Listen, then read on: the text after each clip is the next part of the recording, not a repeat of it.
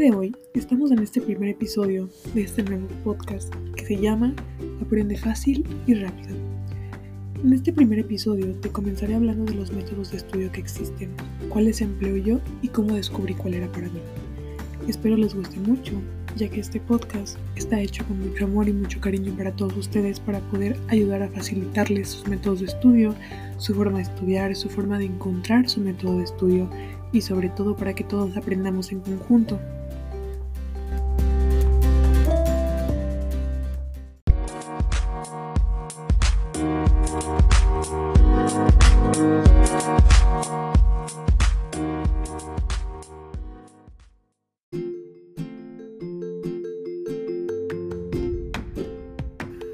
En este primer episodio te empezaré hablando acerca de los métodos de estudio que para mí me han funcionado y que yo me he acomodado bastante con ellos.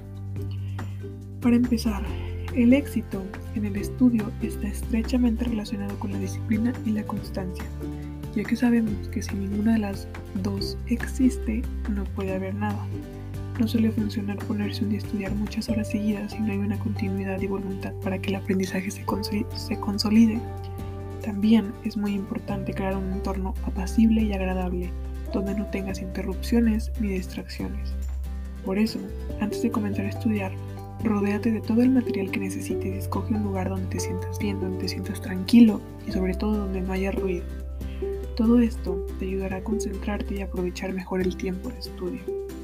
Las pausas también son fundamentales y debes tenerlas muy en cuenta sea cual sea tu forma de estudiar, ya que la efectividad de las horas de estudio será mayor si realizas descansos en los que liberas tu mente y tu cuerpo de la tensión que implica el estudio.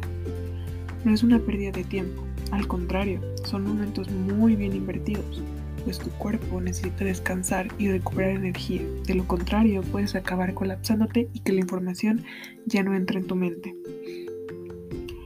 El escuchar. Hay personas que tienen mayor capacidad de comprensión oral. En estos casos, su forma de estudiar suele ser grabar los textos o apuntes que deben aprender y escucharlos repetidamente hasta su asimilación. Después, intenta explicar a alguien lo que acabas de aprender. De esta forma te asegurarás que lo has aprendido. Muchas veces hay muchas, bueno, creo que muchas personas son más auditivas que visuales. Es mi caso. Yo soy muy auditiva y se me graban las cosas mucho más fácil con que lo escucho una vez y mi mente lo procesa y lo graba. Después hago que otra persona, ya sea mi mamá, mi papá o algún familiar o alguna persona que tenga cerca, me pueda preguntar acerca del tema y yo responder con la información que ya guardé. El memorizar.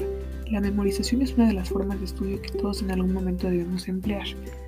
Debo admitir que no es mi favorita ni la mejor, ya que al momento de memorizar no lo estás entendiendo, solo lo estás grabando para tu mente y para el examen, no para la vida.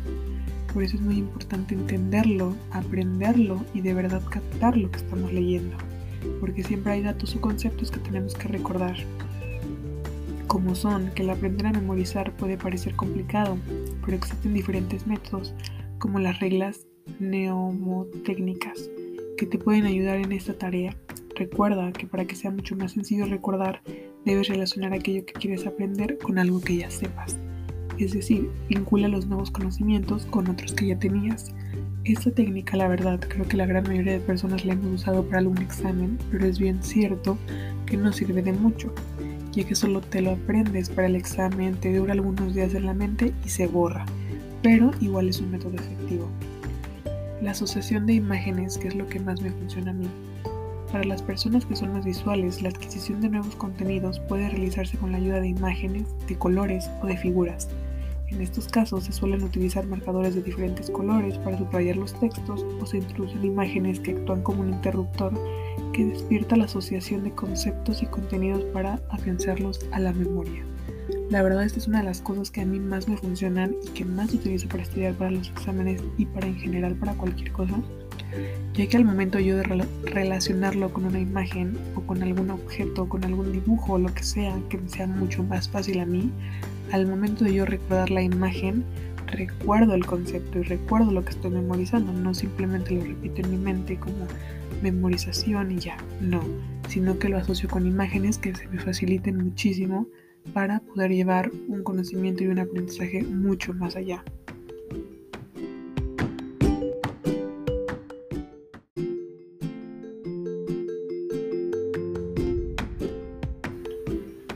Esos son algunos de los métodos de estudio que existen. Hay muchísimos tipos y hay muchísimas formas de poder aprender a estudiar, pero esos son los que más me funcionan a mí, con los que yo he trabajado y los que yo puedo decir que son bastante efectivos. Puedo recomendarte que para poder aprender tu método de estudio, para poder descubrirlo, si no sabes, es probar cada uno de los métodos con diferentes materias, ya que también hay materias tipo matemáticas, tipo física o química que ocupan de concentración y memorización. Ahí sí es muy importante, ya que ahí no puedes comprender realmente la información, aunque si bien es cierto, es muy importante que sepas hacer los ejercicios, que sepas el procedimiento que lleva, pero en específico esas materias llevan mucha memorización. Entonces, en esas materias en específico, te recomendaría utilizar el método de la, de la memorización y de la comprensión. Pero en otras materias, como lo puede ser historia, como lo puede ser español, puedes utilizar otro tipo de métodos. Poco a poco voy intentando una vez con un método para un examen, obviamente que exámenes no sean tan importantes y que no vaya a afectar mucho en tu calificación, pero si vas probando poco a poco, uno por uno, hasta ver cuál te funciona. Yo siempre he sido una persona muy visual y muy auditiva. Entonces desde el momento uno en que yo leo algo, se queda grabado en mi mente. Lo que yo hago es eh, asociarlo con imágenes, o no tanto con imágenes, sino con palabras, con palabras que puedan facilitar mucho más el aprendizaje.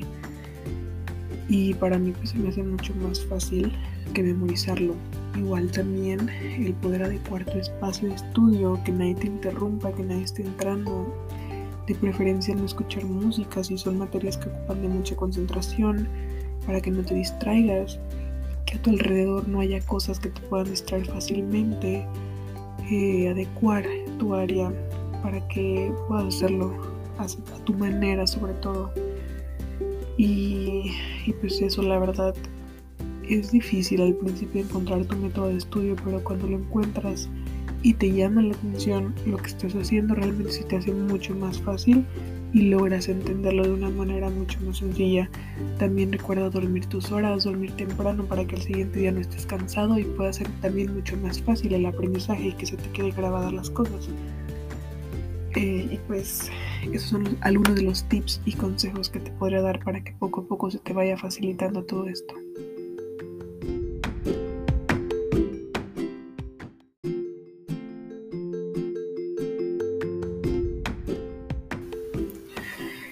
Ya para dar por terminado este episodio, muchísimas gracias por escuchar el resto de lo que se viene en este podcast, que hice con muchísimo cariño, como ya se los dije al principio, es muy importante para mí. Y recuerda que mi nombre es Carla, no olvides seguirme en todas mis redes sociales, que se las puedo dejar en la descripción del podcast. Y nos vemos en el siguiente episodio. Bye.